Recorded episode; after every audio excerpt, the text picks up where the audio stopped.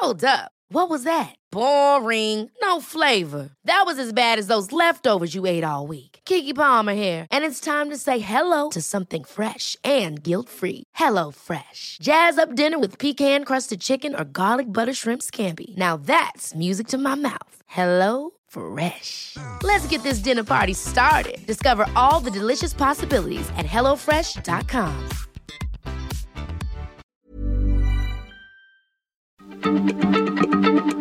Heraldo Radio, la H se lee, se comparte, se ve y ahora también se escucha.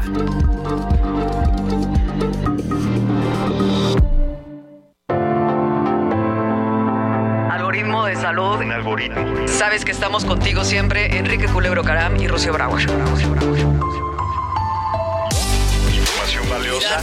¿Qué es lo más importante? No, yo no quiero foto con ella, yo quiero su voz.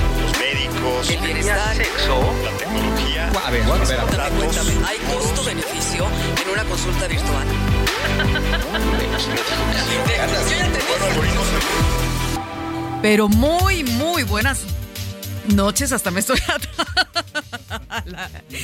Sí, no, se me fue.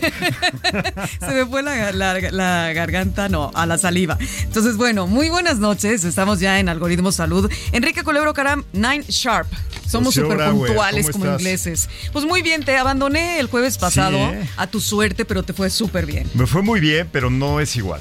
Hoy estás rodeado de chicas y la vez pasada estabas rodeado de chicos. Exactamente. Pues así vamos combinando, Sí, ¿no? ¿no? Siempre en algoritmo salud. Entonces cuando vengan, claro, cuando vengan los invitados tú puedes este, decir yo paso, ¿no? Y cuando vengan las invitadas yo paso. No, no es Exacto. cierto. Oye, ¿cómo estás? ¿De qué vamos a hablar hoy? Cuenta. Ay, fíjate que vamos a hablar de lo que nos gusta mucho este, diariamente hacer, comer. Siempre empiezas con cosas que, yo no sé ni por dónde vas a ir. va por ahí. Lo que nos gusta hacer mucho diariamente, El- comer, El perfecto. alimento es lo más importante, ¿a poco no? Sí, no, pues sí, no, no vivimos. La tecnología también aplica ahí Claro. y la salud también aplica en, el, en la alimentación. En algún momento Food Tech, ¿no? El- la alimentación o la alimentación 4.0 que me fascinó el título que le has puesto.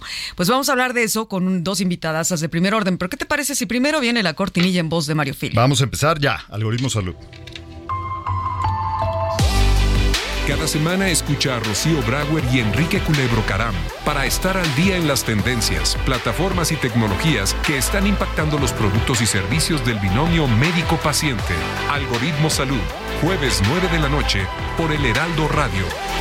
Así es, 98.5 FM, Ciudad de México, toda la República Mexicana, podcast mañana. Este capítulo lo o episodio lo puedes oír en el podcast. Y de- además se va a ver en redes sociales la próxima semana, todos los miércoles. ¿en re- todas nuestras redes de arroba algoritmo salud. Toda- casi todas. ¿Cuáles serían donde los vamos a poder ver? YouTube, TikTok. TikTok, Ah. eh, Ex. y Facebook, Instagram, ex, Ya, exactamente. ex, Pero ya, ahora ex diciendo Twitter, ahora es Twitter. ex. ¿Eh? ¿Le siguen diciendo sí? Pues yo de cariño, porque ya estoy acostumbrado. Oye, Pero el podcast está este, en, arro- en algoritmosalud.com. ¿no? Arroba algoritmo salud. Bueno, No, el podcast. tienes toda la razón. Algoritmosalud.com en eh, Spotify, Todas. Amazon Music, iHeartRadio, Apple Podcast. Por todos lados nos pueden encontrar. Deezer, todavía no lo subes. ¿Ya no? ¿Ya te metiste a Deezer o todavía no? Ay, poquito a poco. Te hacen pocas. Este, Es las- que como yo no escucho. Spotify, eh, a mí la que me encanta es Deezer. Pero bueno, bueno, Spotify también es como la Por todos uno. lados está, lo encuentra fácilmente. Y vamos a entrarle al tema alimentación 4.0, que en un momento más vamos a explicar por qué el 4, ¿no? Que tiene que ver con la cuarta revolución industrial. Y sin duda está relacionado a todo a la tecnología, a, las, a los avances, a la innovación. Y tenemos dos grandes invitadas con, con puntos de vista eh, pues muy complementarios, creo yo, para el tema. Quiero presentar a Mariana Jiménez. Ella es directora general del Banco de Alimentos México o BAMX o cómo se pronuncia, Mariana. Es la Red de Bancos de Alimentos de México o Red BAMEX. Exacto. BAMEX. De cariño es. BAMEX. BAMEX. Muy bienvenida. Gracias. Ahorita nos explicas que es un banco de alimentos. Claro que sí. Y también a mi querida amiga Susana Toribio, ella es General Manager de Latinoamérica de Deoleo. ¿Deoleo? De ¿Lo óleo. dije bien? Ay, De yo óleo. por- me lo De explicaste y lo dije De mal. óleo. De óleo. De De, óleo. óleo. Que es una marca este, fabulosa que a lo mejor mucha gente la conoce por sus productos específicos, los aceites de oliva carbonel. ¿Cuáles Eso es. otros, Susana? De Olio es una multinacional de aceite de oliva y comercializamos muchas marcas en México, Carbonel, Carapelli y Bertoli. Ay, qué rico. Aceite O, de ¿Sabes qué? Cuando yo una vez fui a España, dije, no, es que el mejor aceite de oliva es el italiano. Y me dicen, ah, ah. Se lo llevan de España a Italia y luego te lo te- nos lo importan en España y luego lo exportan ellos como si fuera italiano, ¿no? Sí. Y el mejor aceite de oliva, de óleo, ahora sí que el ali óleo, ¿no? Es italiano, pero el óleo es este es delicioso, es el mejor, el de España. ¿no? Es un gran aceite Sí, muy sí, y somos los principales ¿Tú productores. de del dónde mundo. eres? Eh, española de Madrid. Claro, de ahora sí que de la capi- capital. Pero llevo muchísimos años fuera, estoy casi a partir de ya, más de Ya. 12. En México, En México, tres. tres. Muy bien, tenemos muchas cosas que enseñar. No, Susana recorrió todo el mundo, ahorita nos cuenta. Ojalá de tiempo, es que veo, veo el reloj y digo... Bueno, ¿por qué ¿cómo no entramos en materia y Vamos. nos ponen en antecedentes a los que no tenemos ni idea de qué es la alimentación 4.0, food tech o como esto se llame, Mariana? Pues mira, eh, qué, interesante eh, el tema y qué bueno que lo ponen eh, y que nos ponen además en esta en esta mesa a dos puntos de vista tan diferentes, ¿no? Yo Claro. además soy nutrióloga, este y tengo una especialidad en nutrición clínica, en alimentación artificial y además soy educadora en diabetes y por supuesto que la alimentación es un tema La base. fundamental. Oye, oye, la oye, aquí sí, déjame hacer un impasse. ¿Alimentación artificial? ¿Qué es eso? Hablando de 4.0. Sí. Wow. sí. O sea, ¿qué es la alimentación artificial? Eh, la alimentación artificial, que, que eh, para términos clínicos le llamamos nutrición enteral o parenteral, está diseñada para todas las personas que no pueden o no deben utilizar la vía oral para alimentarse. Ah. Entonces los alimentamos a través de sondas al tubo digestivo o a través de catéteres directamente al torrente sanguíneo. La, Esa es anda, alimentación uy, artificial. qué- Yo me estaba imaginando que con inteligencia Sí, artificial por eso quise comentarlo, porque como ahorita la inteligencia artificial no. es lo de hoy, pero no. Oye, Es- la- y fíjate, la, la- la revolución industrial, ¿a qué nos referimos? La primera revolución industrial te- tiene que ver con la máquina de vapor, el telar, ¿no? La segunda revolución industrial con la energía, la electricidad. Eh, la tercera revolución industrial, el cómputo, es decir, en los 60, 70 que empezamos ya a usar eh, informática para todos los procesos.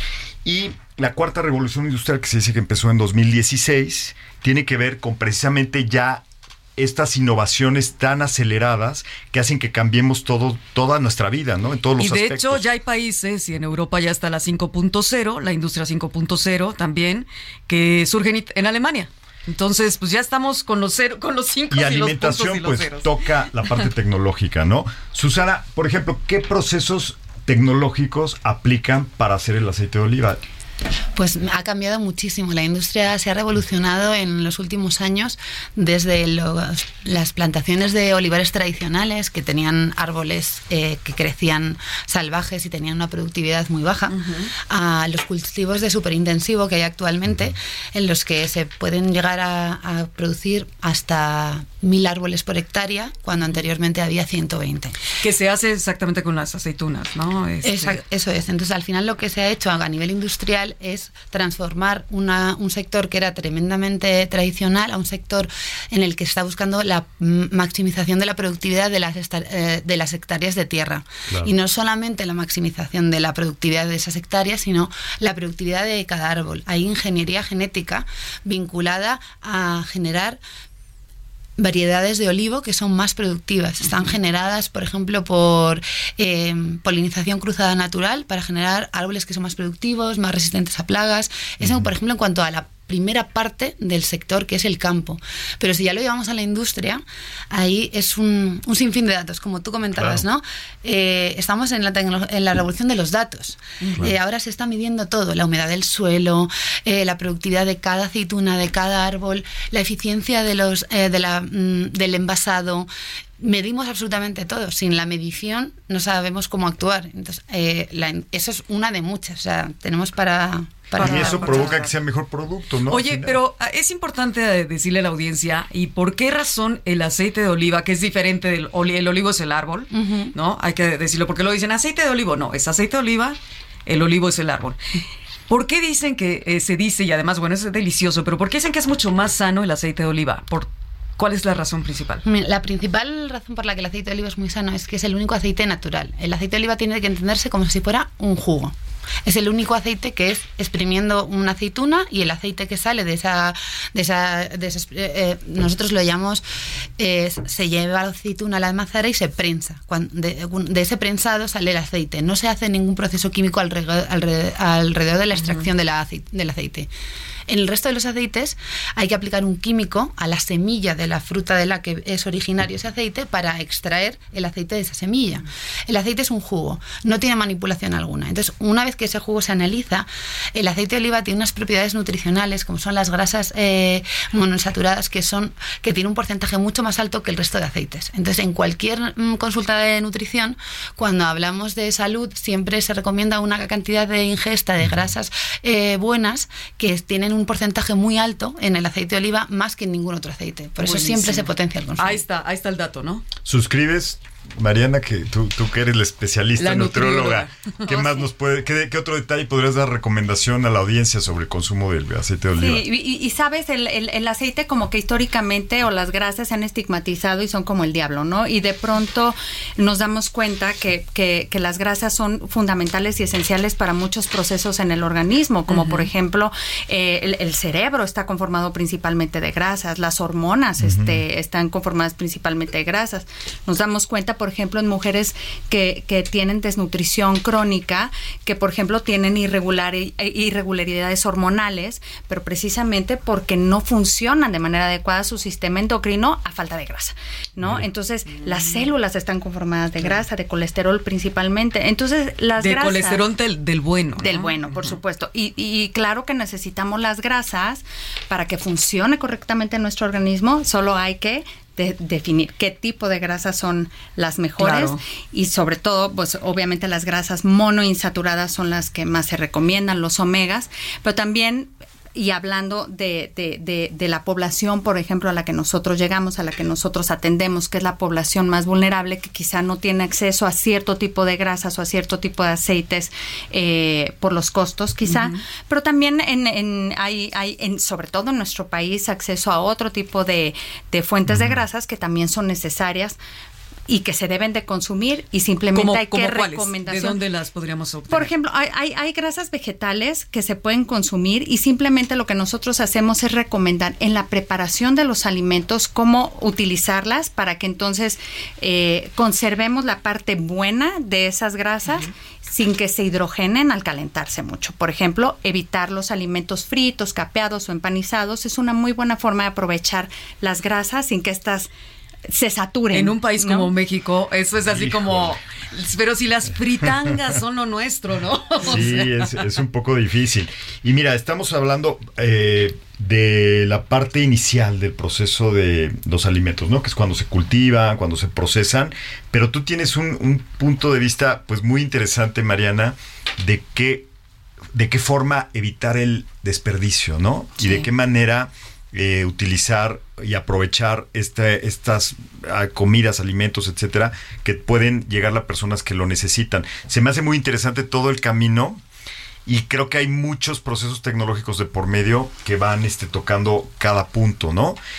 ¿Tú qué podrías explicarnos del Banco de Alimentos? Pues, Mira, eh, los bancos de alimentos en México y en el mundo a lo que nos dedicamos es precisamente a prevenir el desperdicio de alimentos. Actualmente en México se pierden o se desperdician más de 30 millones de toneladas de alimentos aptos para consumo humano Imagínate. al año, ¿no? 30 millones de 30 toneladas. Es como si mientras hablamos hubiésemos tirado dos trailers completitos, repletos de alimentos, eh, a la basura. ¿Y por qué no los enviamos a los países con hambruna, no? Aquí, Aquí. aquí, Aquí mismo tenemos aquí mismo tenemos 28 millones de personas que viven en inseguridad alimentaria en un país que produce suficiente comida para todos, ¿no? Sin embargo, precisamente hay diferentes errores en toda esta cadena, como tú lo comentabas, en todo este proceso desde la producción hasta el consumidor final y que hacen que todos estos alimentos que se producen no lleguen a las mesas de los que debemos de consumirlos, sobre todo a las mesas de quienes más lo necesitan. En las Entonces, zonas los- más rurales, más remotas, ¿no? Sí, y, y- fíjate que la inseguridad alimentaria ya se da también en las en las ciudades. ¿no? Y entonces lo que hacemos los bancos de alimentos es precisamente crear este puente entre los excedentes de producción de todo el ecosistema agroalimentario, desde el campo, las, los autoservicios, eh, la industria alimentaria, los hoteles y restaurantes, para evitar el desperdicio y evitar también la inseguridad alimentaria de los grupos vulnerables. Hoy la Red de Bancos de Alimentos, que es una organización sin fines de lucro, conformada por 55 bancos de alimentos, rescata 150 millones de kilos de alimentos. ¿Cómo, cómo hacen ese proceso? Haz de cuenta, estás en un restaurante y ¿qué le dices al restaurante? Dame lo que no se consumió. Sí, y hablando de los restaurantes, ahorita les voy a platicar, usamos la tecnología Sí, precisamente para rescatar alimento de ciertas cadenas, de, de ciertos eslabones en la cadena, para hacerlo más eficiente, para asegurarnos que llegue de la forma más rápida y más segura Claro. a las personas que más lo necesitan y utilizamos una plataforma y una aplicación que se llama Al Rescate para recuperar el alimento de hoteles y restaurantes. Actualmente eh, donan 110 propiedades de las principales cadenas de hoteles y restaurantes en el país, en tres estados de la República, a través de este programa que usa la tecnología Hay que, precisamente que para nos están escuchando, los que puedan donar, que se sumen. Qué ¿no? maravilla. Yo, yo quiero seguir hablando de esto y también de cómo se puede evitar el desperdicio desde la producción, ¿no? Y desde la- la- los procesos tecnológicos. Antes de continuar, vamos a escuchar una cápsula que nos hizo favor de grabar Rocío Brauer sobre el tema de alimentación 4.0 y con eso continuamos nuestra conversación. Actualmente la tecnología y la alimentación han experimentado un mayor acercamiento y por lo tanto avances significativos.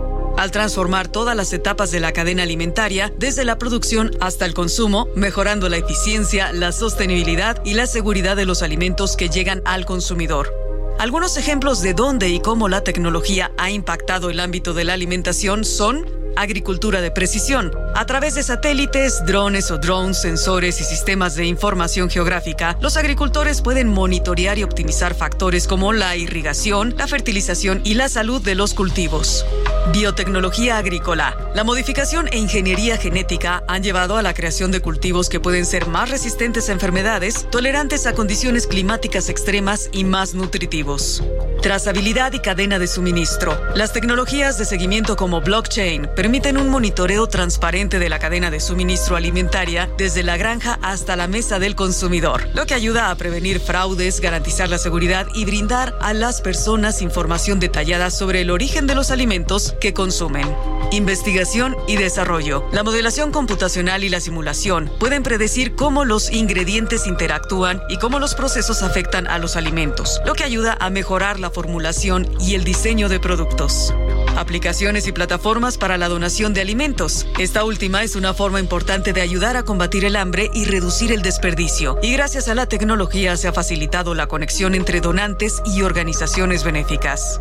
Es fundamental mantener un equilibrio entre las nuevas tecnologías y la preservación de métodos tradicionales y los sistemas alimentarios locales. La accesibilidad y la equidad deben ser temas centrales para lograr que todos los sectores de la sociedad puedan beneficiarse de estos avances y así mejorar la calidad de la alimentación de todas las personas.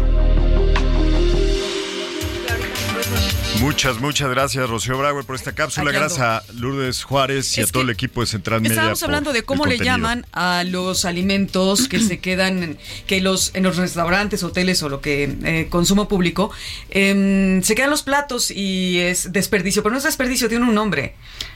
Bueno, en Tampoco es merma, tiene otro nombre. Excedentes. Lo que pasa es que, por ejemplo, todo lo que lo que ya salió de las cocinas ya no lo podemos No, rescatar. eso ya no, pero eso Sí. tiene un nombre y eso sí es basura. Sí. O sea, finalmente eso lo desechan. Sí, ¿no? eso, eso sí se desecha, eso ya no se puede donar.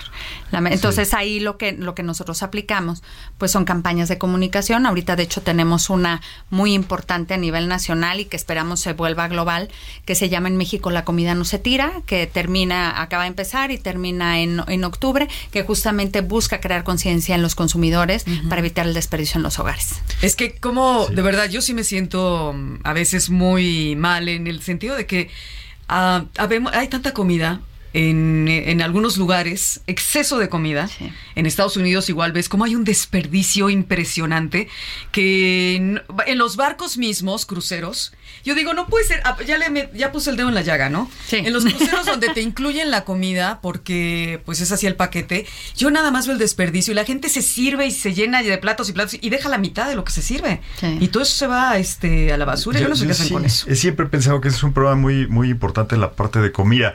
Pero desde el inicio lo planean, Susana. O sea, ¿cómo, cómo evitan el desperdicio? ¿Cómo, cómo Mira, van ayudando? En nuestra industria, por ejemplo, no tenemos eh, desecho alimentario, pero sí hay otros certificados, por ejemplo, el eh, Zero Waste Certificate, que es un certificado de residuo cero, Ajá. en el que tú te comprometes a hacer una gestión eficiente de los residuos que generas o darles una segunda vida. En el caso de nuestra empresa, al estar en un sector que realmente es muy amable a la hora de gestionar los residuos, porque estamos hablando de, de Todo es campo, de campo puro, es orgánico, el más del 90% de nuestros residuos tiene una segunda vida y el porcentaje que queda se le da una, un- una salida de reciclado eh, eh, acon- acondicionada. Eso te da eh, una serie de, de parámetros en los que las fábricas y las empresas obtenemos certificados de residuo cero. Nosotros estamos certificados en ambas fábricas. Por ejemplo, ahorita que decías de que el aceite de oliva lo extraes de la aceituna, ¿qué haces con lo que Con la queda de la aceituna. Muchísimas cosas. La pulpa de la aceituna tiene, eh, tiene muchos usos posibles. Hay una, por ejemplo, una de las cosas que se puede hacer es extraer escualeno. El escualeno es uno de los principales componentes de productos para cosmética. Mm. Eh, la pulpa también se puede utilizar para biomasa. Dentro de, antes de todos esos procesos, se le puede aplicar un extractor químico también para sacar el residuo de aceite de oliva que queda, esa parte residual que no ha sido extraída con la, con la, pres- la compresión, y eso genera luego el aceite de orujo, que es un aceite de oliva de menor calidad. Bueno, el orujo también es una bebé- bebida, ¿eh? Oye, y, y- y el Sí, hues- también el orujo Sí, tiene- Sí, es tiene su cierto. no- Pero ve- creo que no es de lo mismo. Por eso hay que aclarar, porque el que nos está viendo va a decir orujo, qué rico, Sí. ¿no? Venga, salud. Oye, el huesito, ¿qué le hacen? El huesito queda al final aplasta- aplastado con, Con todo. con todo. Es Pero hay unas de- aceitunas que ya no tienen hueso. Ah, bueno, Se lo las, quitan, las se máquinas para deshuesar las aceitunas son fascinantes, son inmensas, No, bueno. tienen miles de carriles que van entrando aceituna, aceituna y dos pinchitos van sacando el hueso Y luego digo, luego se van rellenando. ¿Cómo metes una anchoa en una aceituna? Además es delicia, las aceitunas de lo que más Sí, me no, gusta a mí de los ya alimentos. Se me agua hace la agua. boca. Sí, sí, sí, sí. Qué rico. delicia, delicia. Y además, ¿cómo nos nutre, no? La aceituna, ¿no, Sí, Mariana? sí, Muchísimo. Sí, sí, tiene, justamente tiene grasas monoinsaturadas, sí. Y, y por cierto, hablando del aceite de oliva, para todos aquellos que se cuidan y usan la voz, y les voy a pasar un tip súper natural, a ver si Mariana me lo, me lo aprueba. Aceite, cuando tengan problema de que les duela la garganta, este es aceite de oliva, una cucharadita, una cucharadita de miel de abeja y un eh, medio limón. Todo eso lo clic, clic, clic, le dan, ¿no? Lo baten y se lo van tomando poco a poquito, como si fuera este un vino de estos de, ¿no? De los que se deben tomar poco a poco, no al tequilazo, sino así poco a poco. No es muy poco. Y ya después de eso, no tomen absolutamente nada, ni agua. Se van a dormir, eso es en la noche, y al día siguiente no sabes. Se te Hay que mandarle todo. el tip a Luis Miguel, ¿no? Ya andaba medio afónico. Pues no me interesa En el último tanto. concierto, ¿no vieron? Entonces, pues Yo sí. más bien para la audiencia de Algoritmo. El señor tiene unos otorrinos Oye, de ¿tú qué sabes orden. que a lo mejor es, es nuestro oyente del podcast? Es probable, Nuestro, ¿no? ¿Por qué nuestro no? escucha, no hombre, Sí. no creo. Oye, Mariana, y por ejemplo, las, las industrias, así como la empresa eh, donde trabaja Susana, ¿pueden ayudar también a esta parte de la del apoyo al banco de alimentos? Sí, por supuesto. O sea, no tiene que ser hasta el final de la. No, de trabajamos con todo el ecosistema. O sea, lo mismo recuperamos alimentos del campo, que de hecho en nuestro país es en donde más alimentos se pierden en el campo mexicano. Trabajamos con tiendas de autoservicio, lo platicábamos ahorita. Prácticamente todos los retailers en el país donan alimento. Eh, trabajamos con la industria alimentaria, también las principales empresas productoras del país eh, de alimentos donan alimentos y este obviamente los, los hoteles y restaurantes. Entonces toda la industria está...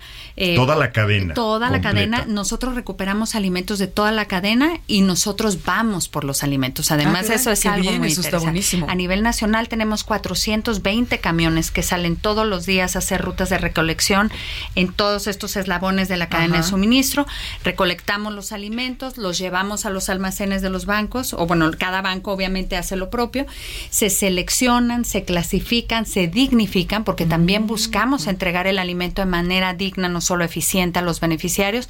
Y después se arman paquetes alimentarios que vienen conformados por alimentos tanto, tanto abarrotes y procesados como frutas y verduras, que más o menos el Y contenido hablando de frutas y verduras son abarrotes, 50%. la central de abastos o algunos de estos otros lugares o mercados, ¿también les eh, donan?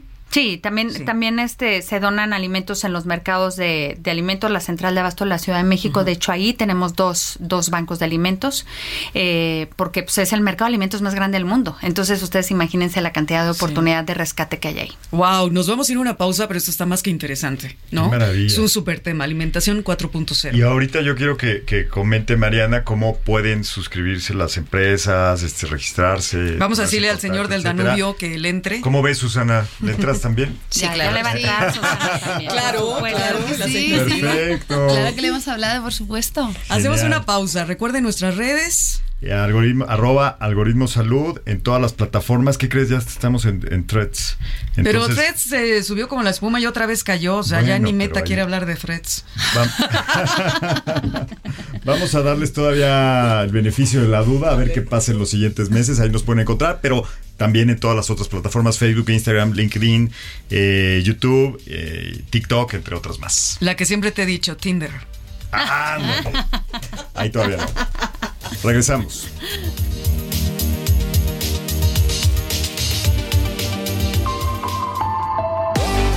Recuerda que estamos en Twitter, Facebook, Instagram y TikTok como arroba algoritmo salud.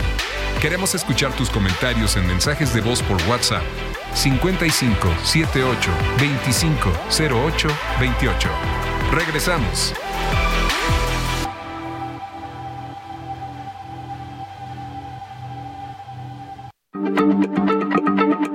Heraldo Radio, la H se lee, se comparte, se ve y ahora Ready to pop the question? The jewelers at BlueNile.com have got sparkle down to a science with beautiful lab grown diamonds worthy of your most brilliant moments. Their lab grown diamonds are independently graded and guaranteed identical to natural diamonds, and they're ready to ship to your door. Go to BlueNile.com and use promo code LISTEN to get $50 off your purchase of $500 or more. That's code LISTEN at BlueNile.com for $50 off. BlueNile.com code LISTEN. Ever catch yourself eating the same flavorless dinner three days in a row? Dreaming of something better? Well, HelloFresh is your guilt free dream come true, baby. It's me, Kiki Palmer. Let's wake up those taste buds with hot, juicy pecan crusted chicken or garlic butter shrimp scampi. Mm. Hello Fresh.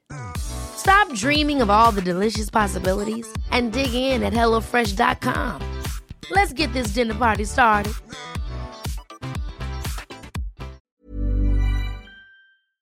también se escucha.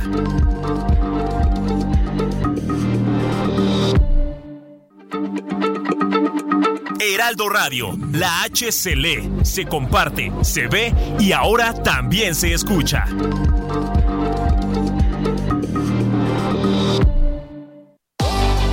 Estamos de regreso en Algoritmo Salud con Rocío Brauer y Enrique Culebro Caram. Bienvenidos, bienvenidos nuevamente a Algoritmo Salud. Estamos hablando de alimentación 4.0, tecnología, comida, salud. Y la salud digital, pues siempre es, es un tema eh, central en Algoritmo Salud. Eh, Tienes ahí una buena noticia que darnos, ¿verdad, Rocío? Platícanos. Sí. Ay, ya. Ulises, ¿por qué me quitas el micrófono? Buenas noticias siempre hay que dar. Y no se diga cuando hablamos de estas plataformas digitales como la de Creamedic Digital, que siempre nos hace sentir muy, muy, ¿cómo te decir?, eufóricos en el sentido de que además de que es 100% mexicana, pues bueno, tenemos a la disposición de todos en México diversos servicios de salud online o en línea, como pruebas de laboratorio a través de las nueve cadenas de los laboratorios médicos más importantes de este país, consulta médica ya sea con un médico, valga la redundancia, médico general o un especialista, como puede ser un cardiólogo, pediatra, psicólogo, eh, nutriólogo, entre otros. Y hay un servicio de ambulancia que esto es básico. A mí siempre me, me gusta mucho comentar esto. Eh, no porque me guste que haya el servicio, vamos, que necesites el servicio de ambulancia, pero luego cuando lo necesitas cuando es necesitas, dificilísimo. Que lo haya sí. y que sea de buen nivel. Entonces hay personal altamente capacitado y está de acuerdo a la necesidad que se requiera, ¿no? Hay farmacia donde puedes solicitar medicamentos para que te lleguen, como se dice, delivery, ¿no? ¿Eh? El, uh -huh. el, delivery, la entrega hasta tu domicilio. Son los servicios, algunos de los que ofrece Creamedic Digital. Ya lo puedes este, buscar, googlear y ahí eh, es muy, realmente muy no, y accesible. aparte tienen unos planes de acceso eh, de, sí, que, que, tú adquieres recurrentemente que incluyen muchos servicios y, uh, y son muy accesibles y, muy, de muy buena calidad. Mira, si Ahí gastamos... credmedicdigital.mx. exacto, si pagamos por una aplicación que nos va a hacer este un video mejor o pagamos un chorro de aplicaciones por el gaming y demás, que no paguemos un- una plataforma para nuestra salud. Y sabes que a un favor. precio mucho menor, ¿eh? Claro, mucho menor. Este, ah, tienes razón, a lo mejor que alguien deje de contratar una de esas plataformas para ver streaming, con eso ya, con eso ya tienes seguridad. Es como cuando de te salud. decían, si Claro. gastas en tabaco, que no gastes en una medicina, por Dios, ¿no? Pues aquí es lo mismo. Aquí es tema de prevención. Me encanta Claro. este tema porque es- estamos orientándonos a la prevención. A veces en Algoritmo Salud hablamos de los padecimientos, de las intervenciones quirúrgicas y bueno, eso siempre tiene sus, sus, sus temas este, pues no tan, no tan optimistas. Pero hablar de prevención siempre es bueno. claro. ¿no? Y, la, y la comida es parte de una prevención, ¿no? De una enfermedad, de que puedes tener una, una enfermedad no Todo vaya, entra ¿no? por la boca, ¿a poco no? Sí, decía Hipócrates, que, tú, que, que el alimento sea tu medicina y, tu, y la medicina tu alimento. Exacto. Y hay quien dice, yo no vivo para comer, como para vivir. Claro. Esa es otra, ¿no? También está buena. No la dijo Hipócrates. ¿Quién dijiste tú? Hipócrates. Eso. Hipócrates y el de la medicina, ¿verdad? El padre de la medicina. Muy bien. ¿Y eh, cuál sería entonces, el- el- cuéntanos más de la tecnología que tiene que ver con, to- con el eh, de óleo, todo lo que tiene que ver con el aceite de oliva? Pues mira, estábamos, a- de hecho es un tema que le había comentado a Enrique anteriormente, todo el tema de la sostenibilidad y la alimentación y la tecnología está tremendamente vinculado. Entonces, al final lo que a lo que está evolucionando la industria de alimentación es a la medición de datos para poder llegar a tener producciones más eficientes y por lo tanto más rentables a menores costos que se tienen que transmitir al consumidor también de esa manera. Y hay una parte muy importante que también tiene que ver con la trazabilidad. Claro. La trazabilidad La hoy en día es fundamental. Y una de las iniciativas que nosotros tenemos en marcha es la trazabilidad de, de nuestros productos hasta la fuente. Entonces, ¿Utilizan ustedes blockchain para esa es. trazabilidad? nosotros tenemos hemos iniciado un proyecto ah, junto con el IBM Trust que se dedica a través de la tecnología Food Chain a ubicar una botella en un supermercado con un código QR, tú puedes hacer un escáner y te lleva a una página específica de esa botella en concreto, en qué campo se ha recolectado, en qué almazara se ha extraído, cuál es su perfil organoléptico, los certificados de calidad, eh, y todo en, además en un entorno muy estético y muy user friendly para, para el consumidor final.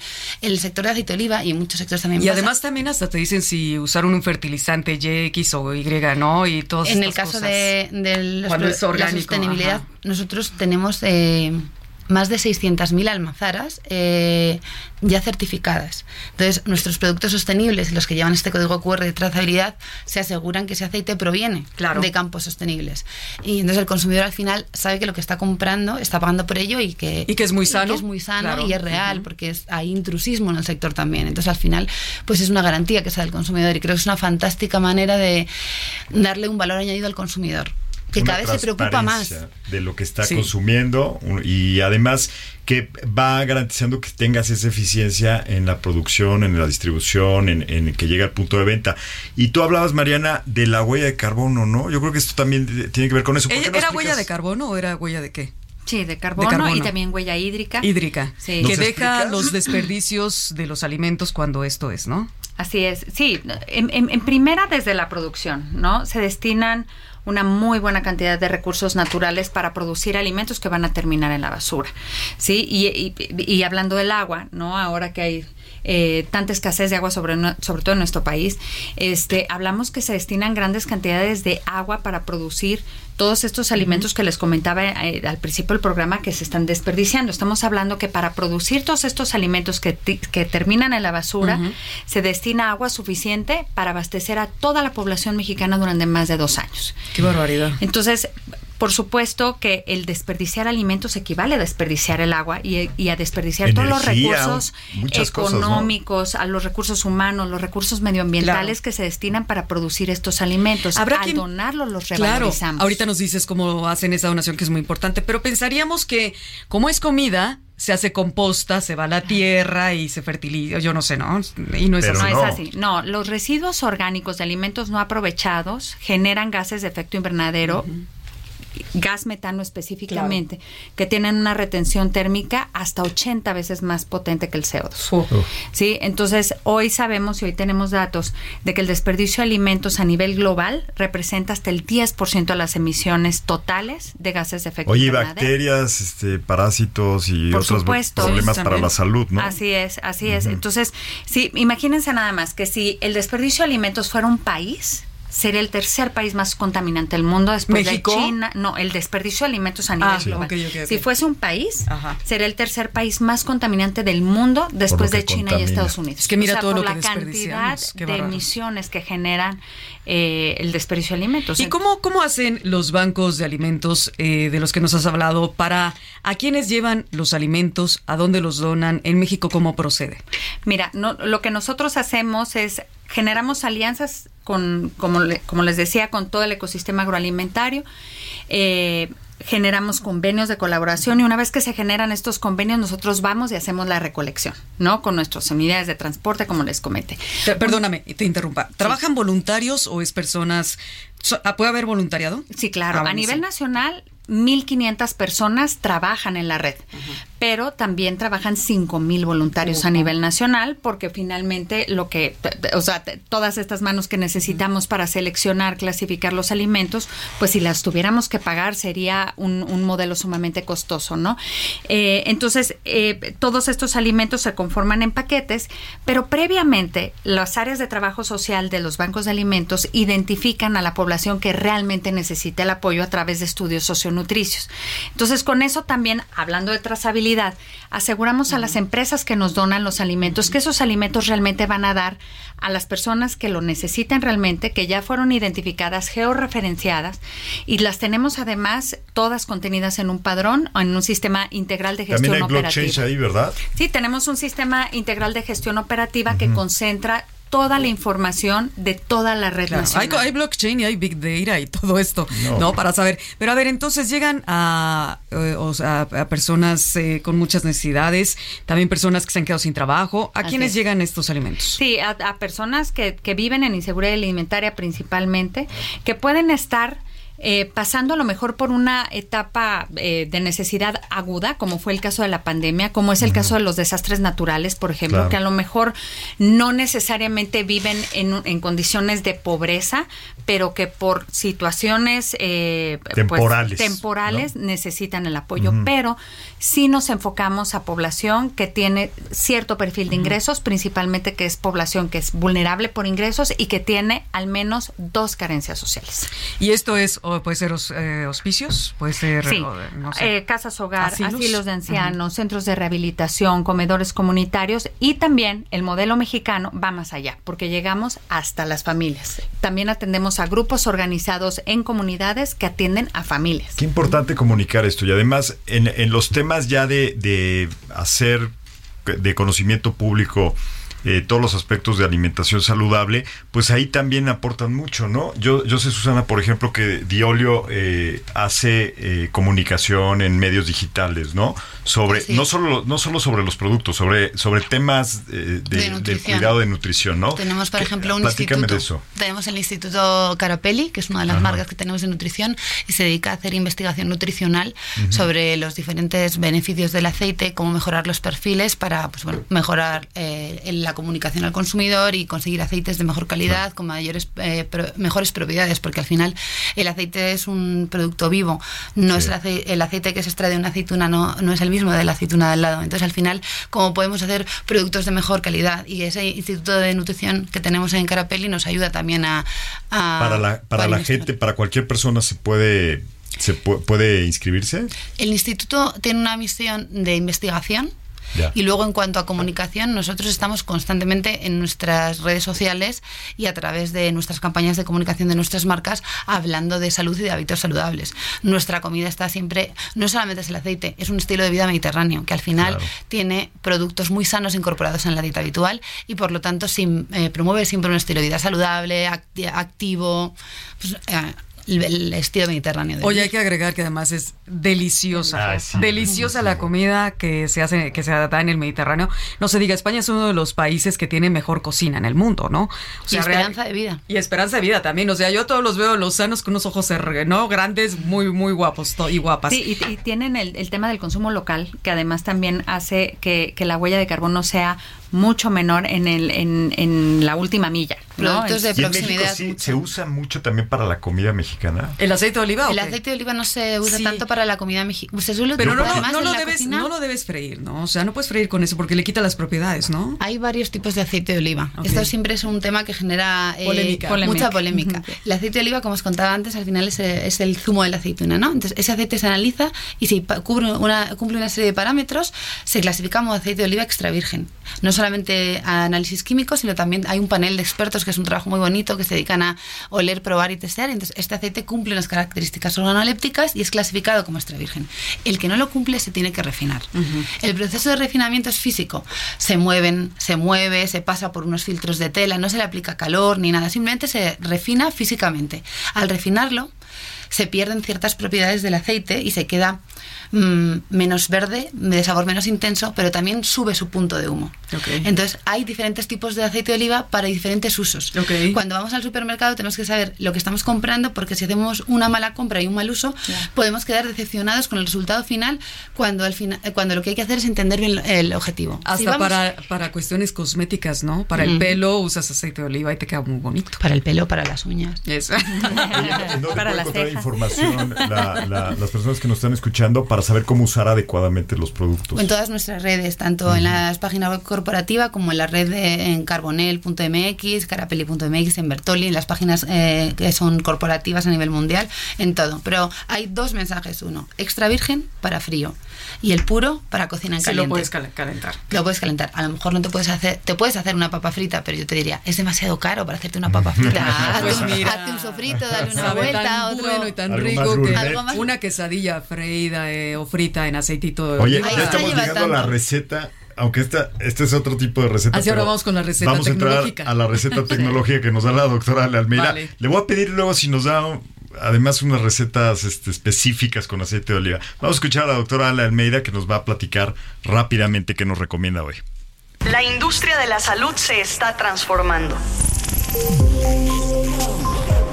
Los robots están cambiando la manera de practicar medicina y han demostrado ser útiles desde la asistencia en cirugías hasta la rehabilitación y atención del paciente. Entre los ejemplos más importantes destacan cirugía robótica.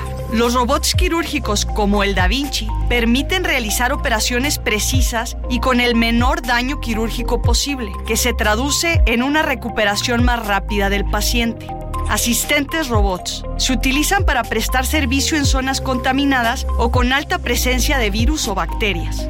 Telecirugía. Permite a los cirujanos realizar operaciones a distancia. Esto es especialmente útil en zonas remotas o en situaciones de emergencia.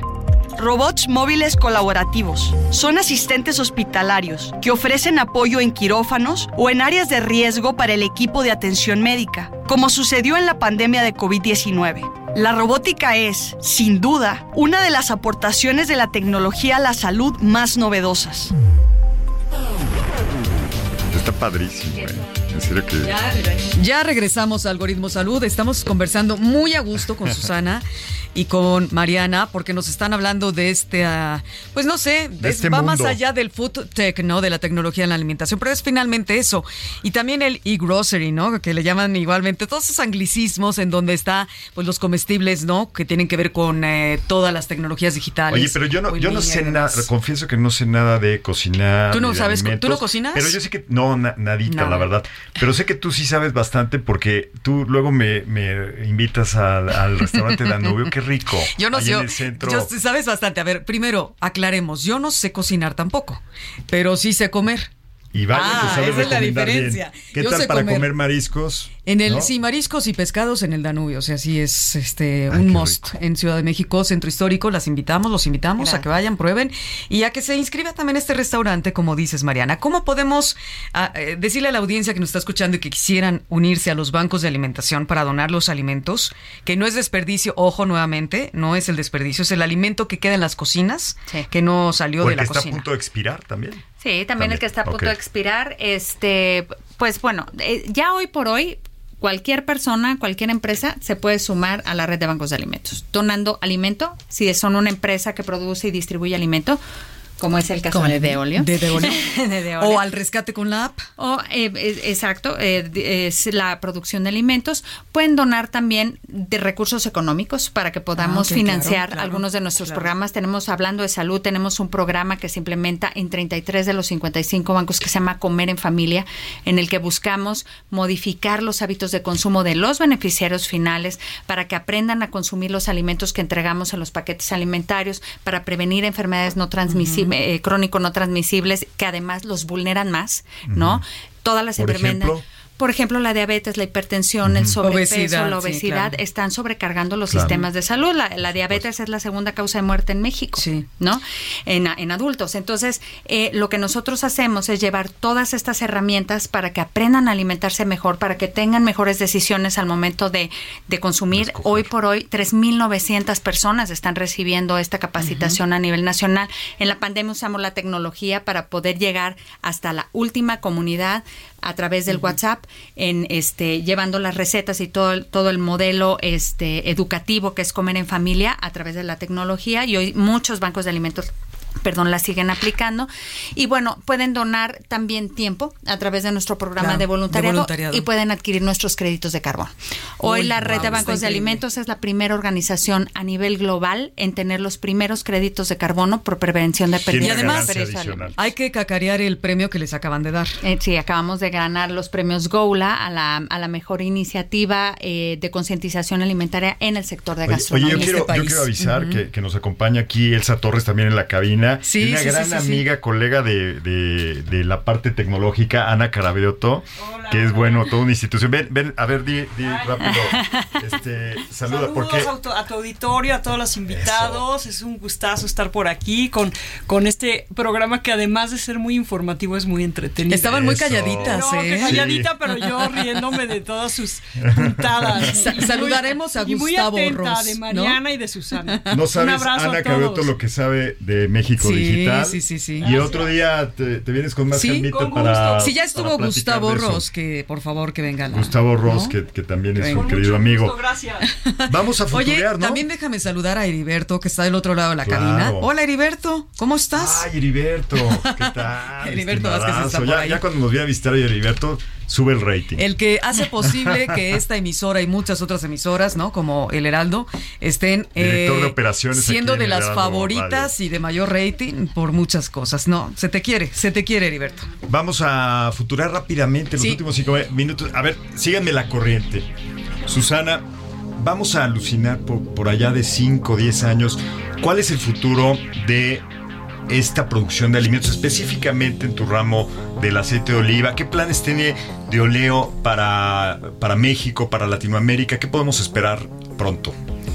Mira, yo creo que mm, futureando, eh, partiendo también un poco de la base actual, eh, yo creo que la tecnología que estamos desarrollando actualmente, que se basa en la eficientar los, los recursos productivos que tenemos va a hacer que consigamos eh, llegar al consumidor con productos de mejor calidad y más saludable. En cuanto a tecnología de cara al consumidor, ahora mismo tenemos un nivel de datos brutal ah, respecto a quién compra nuestros productos eh, y de qué forma lo hacen. Entonces tenemos acceso a un big data brutal de perfiles de consumidor y vamos a poder llegar de manera más eficiente dando soluciones que sean más adaptadas a las necesidades que tienen nuestros consumidores actualmente.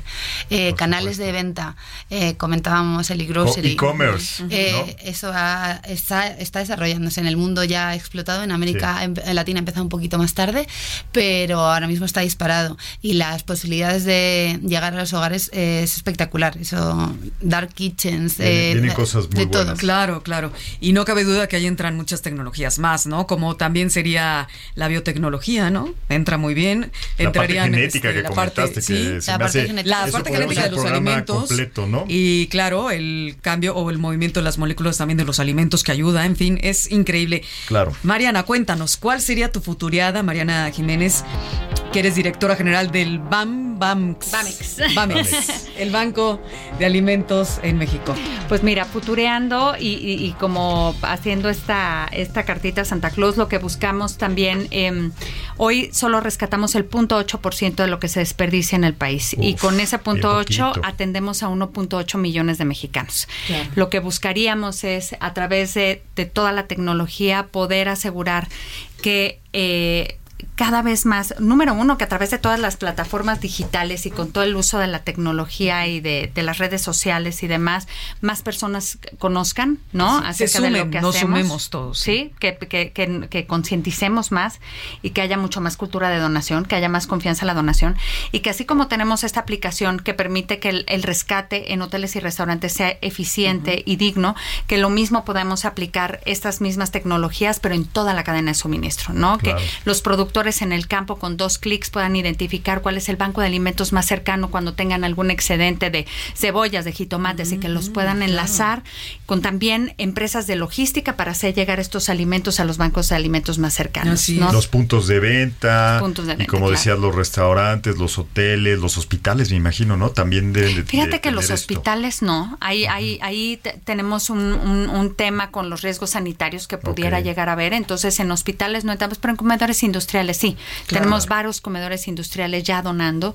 Entonces, todo el sector Hasta hospitalidad la tiendita de ya la dona. esquina o de conveniencia, ¿no? Tiene eh, La tecnología cosas que y al rescate lo que, donar. permita, eh, lo que permite es en, en, en dos clics que el hotel o el restaurante eh, pueda subir el ofrecimiento que tiene y le llega la notificación a la institución o al banco de alimentos más cercano a ese domicilio para que vaya y haga el rescate y la redistribución de manera inmediata. Y además de esta parte institucional, formal, pues eh, que, la, que las propias personas en sus casas eh, Claro. incrementen un poco la conciencia de cómo aprovechar mejor sus alimentos, cómo desperdiciar menos, cómo cocinar más saludable, Exacto. ¿no? Por ejemplo, lo que Porque la prevención de enfermedades mucha es eh, Sí. viene de la alimentación que tenemos. Podemos, ya lo dijiste, varias eh, que diabetes, obesidad, pero muchas más eh, osteoporosis y demás podemos evitar si nos alimentamos Claro. bien, ¿no? Chicas, Mariana Jiménez, qué gustazo que es, eh, estés con nosotros Gracias en Algoritmo. Susana Toribio también un gusto. Bueno, yo que soy fan del aceite de oliva, bueno, me hiciste la Qué noche. maravilla. Y va a estar este episodio disponible en todas las plataformas de podcast. Comestible, Ahí audible y degustable en las plataformas de podcast. Y Y donable. donable. Y donable. Y donable. con todos los enlaces a los perfiles Claro, sociales de las de- a, la página, a la aplicación del Banco de Alimentos. Ahí van a tener toda la información. Los que no pudieron captar así con su libretita. No, pues no, no, ahorita ¿verdad? están escuchando. Ulises que- muchas gracias. Eh, nuestro operador, este. Ahora sí vino Fernando Cabrera Freire. Saluditos a Tono 40, ¿no? También. Si quieren un lugar donde hacer buenas grabaciones, ahí con el Fer. Lulu Juárez, Elsa Torres, Lulu Ana Juárez. Bueno, Hoy aquí casa estamos, llena sí, hoy. sí, llenísimos, de todas puras personalidades guapas. gracias, Exacto. chicos. Hasta la Pues próxima. nos vemos la próxima. Enrique Rocío. Culebro, gracias, gracias por el Gracias. aplauso. Arroba Rocío Brauer, arroba Eculebro. Salud. Yo voy a decir arroba Eculebro. Exactamente. Ahí nos vemos y jueves próximo aquí hay una cita. Es así.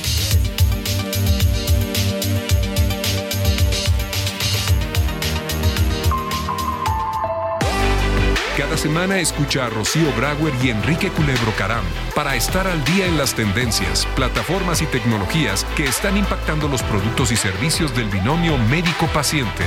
Algoritmo Salud, jueves 9 de la noche por el Heraldo Radio.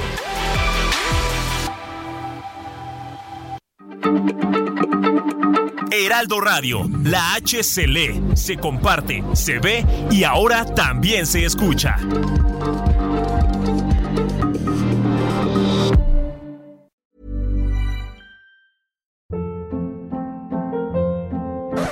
Hold up. What was that? Boring. No flavor. That was as bad as those leftovers you ate all week. Kiki Palmer here, and it's time to say hello to something fresh and guilt-free. Hello Fresh. Jazz up dinner with pecan-crusted chicken or garlic butter shrimp scampi. Now that's music to my mouth. Hello Fresh. Let's get this dinner party started. Discover all the delicious possibilities at hellofresh.com.